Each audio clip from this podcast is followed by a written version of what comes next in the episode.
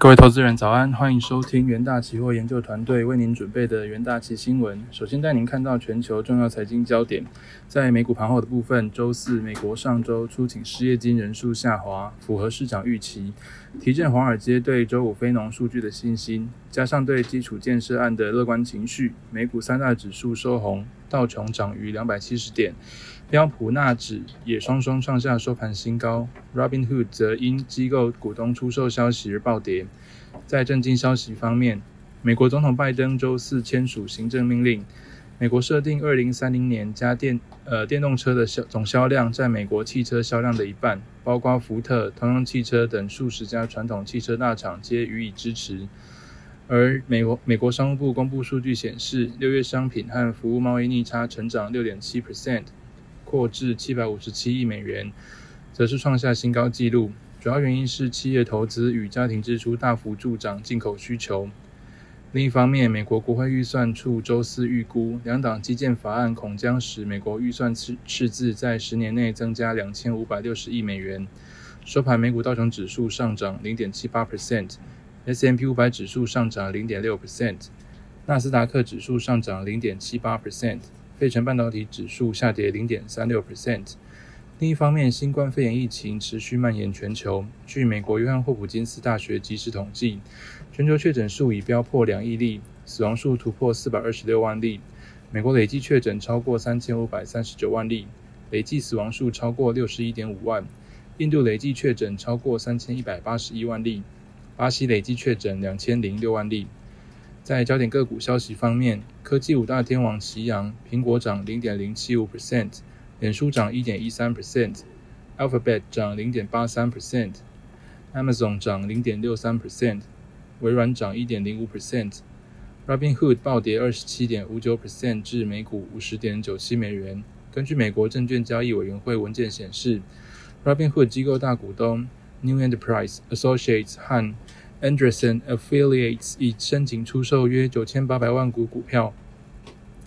特斯拉上涨零点五二 percent 至每股七百一十四点六三美元。拜登周四举行活动宣传电动汽车，座上嘉宾有通用汽车、福特汽车和 Stellantis NV，却漏掉特斯拉。执行长马斯克在推文抱怨，特斯拉没有被邀请是很诡异的一件事。另一方面，通用上涨三点二六 percent。福特上涨三点零一 percent，Stellantis NV 小跌零点零四九 percent，苹果收涨零点零七五 percent 至一百四十七点零六美元。该公司宣布圆满完成二十三亿美元二零二八年到期的公司在发售工作。而美国疫苗研发公司诺瓦克斯收红五点五四 percent 至每股两百三十六点二美元，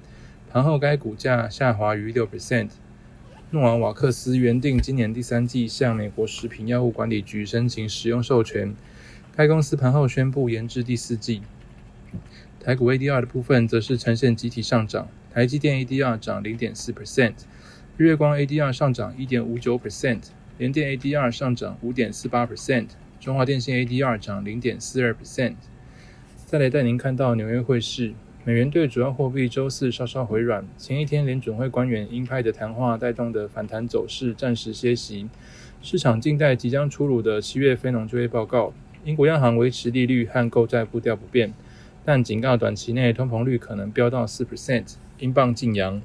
纽约尾盘时段追踪美元对六种主要货币走势的 ICE 美元指数微跌零点零三 percent。Fed 副主席克拉里达周三曾表示，二零二二年底可能满足升息条件，二零二三年初可能升息。在其他货币方面，欧元对美元汇率报一欧元兑换一点一八三一美元，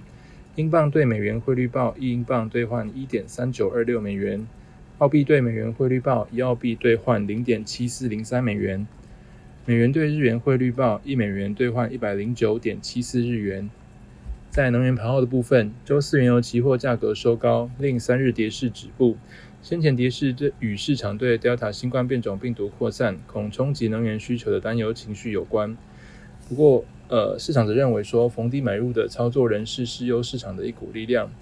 WTI 原油期货价格本周契机已经跌逾六 percent，而布兰特原油则下跌五点四 percent。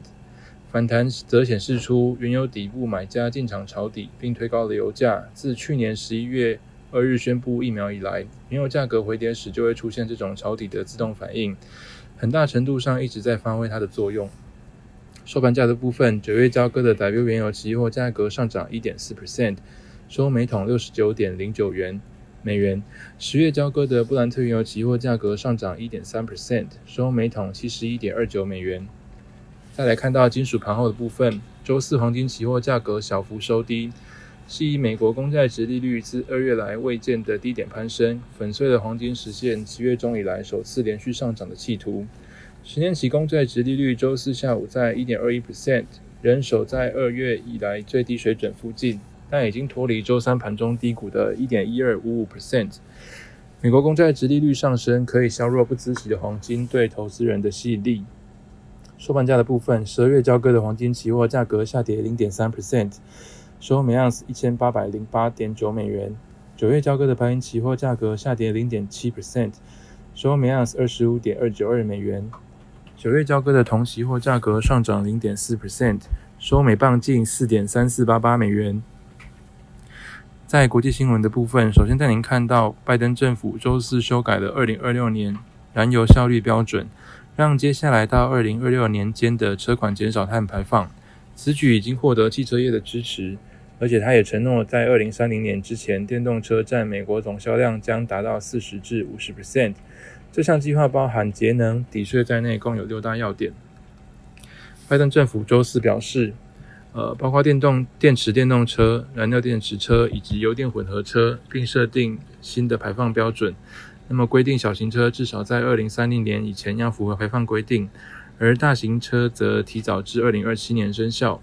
汽车制造商如通用汽车、福特、丰田、现代汽车等车厂已经表态支持拜登的提高电动车销量计划，但拜登新计划很大程度上还是取决于未来消费者补贴和基础设施的进度。拜登还计划扩大太阳能和风能发电，未来再生能源发电量还将面临电动车充电需求增加的考验。另外一方面，中国到美国的货柜运费再度创下新高，每四十尺货柜运费涨逾两万美元。主因是零售商在美国购物旺季前订单不断增加，为全球供应链增添新压力。而随着 Delta 变种病毒在好几个国家迅速蔓延，